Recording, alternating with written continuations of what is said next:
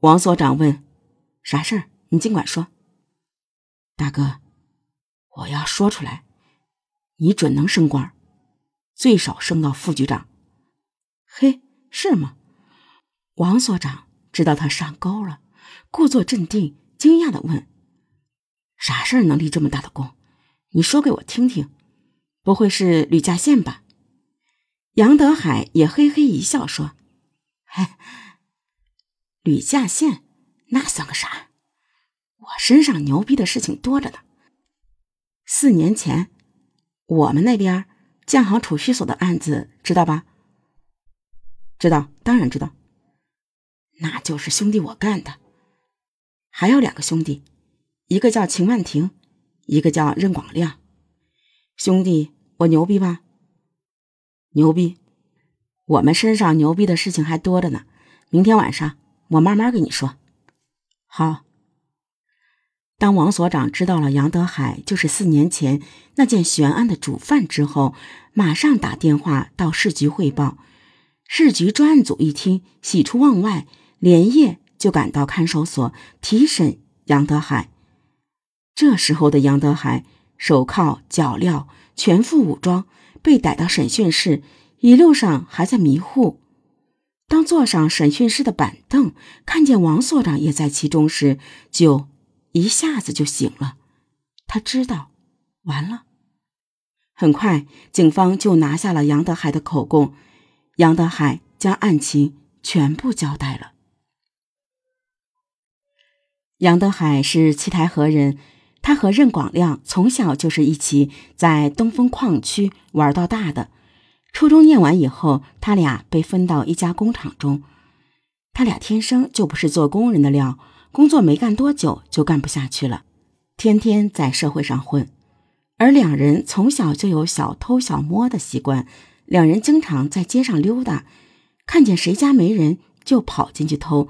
没多久，任广亮就被警察抓到局子里去了。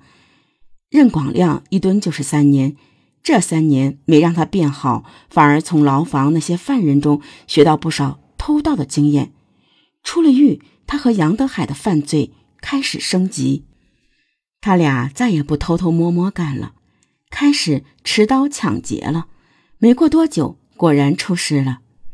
一九九四年十月五日晚上七点多，杨德海、任广亮喝了不少酒后，在新兴区影剧院。吊桥西侧抢劫了一对情侣，得手后，两人迅速离开现场，逃窜到一个居民区，在胡同的拐弯处和一名路人发生了碰撞。东北人脾气躁，互不相让，很快就动起手来。这个叫小孙的人可不弱，人高马大，对付他们两个一点不吃亏。情急之下，杨德海拔出匕首，对着小孙。连刺两刀，小孙被猝不及防的两刀伤及了要害，一下就倒了。杨德海和任广亮一看杀人了，马上逃离了现场。但是当时现场因为没有目击者，这起杀人案就被挂了起来。初次杀人的杨德海在担心了一阵子之后，也就不怕了，认为这不算啥。这时候任广亮可不乐意了。这样杀人早晚会给自己惹上麻烦，他想出去发财。他在电视上看到，在满洲里和绥芬河等与俄罗斯接壤的城市中，有大批来中国赚钱的俄罗斯女人。这批人看上去非常有钱，于是他喊上杨德海一起来到满洲里，准备干点大买卖。到了满洲里，两人却大失所望。这俄罗斯人根本就没法下手啊！原来很多来中国做生意的俄罗斯女老板，不但看管钱物十分紧，而且还雇有一两名彪形汉子做保镖，两人根本没机会下手。眨眼之间，几天过去了，两个人钱都快花光了，再偷不到钱就要饿死了。于是两人来到满洲里道南府城街。找到一户看上去很偏僻的房屋，准备趁着夜里进去抢劫。这天是一九九五年的五月二十一日，这户是一对做小本生意的年轻夫妻，男的叫滕春明，他刚和妻子赵娟结婚不到两年，育有一名不到六个月的婴儿。这天晚上，杨德海和任广亮怀揣尖刀，用砖块击碎玻璃，拉开窗栓，溜进屋内。一进屋，赵娟被任广亮弄出的声响给惊醒了，她大喊着。杨德海马上扑上去，就是一刀。在惨叫声中，这个可怜的弱女子被刺死在床头。另一边，滕春明被赵娟的呼喊和惨叫给激怒了，他拿起一根铁管就和任广亮打起来。在收拾完赵娟之后，杨德海跑过来帮任广亮，两人一起将滕春明给制服住了。这时候的滕春明看看床上血泊中爱妻，给两名歹徒跪了下来，苦苦哀求：“我媳妇已被你们杀了，我就求你们行行好，放过我们吧。孩子才六个月，还需要我来照顾，就请你们手下留情，放我一条生路吧。”这两名可恶的歹徒怎么会留活口呢？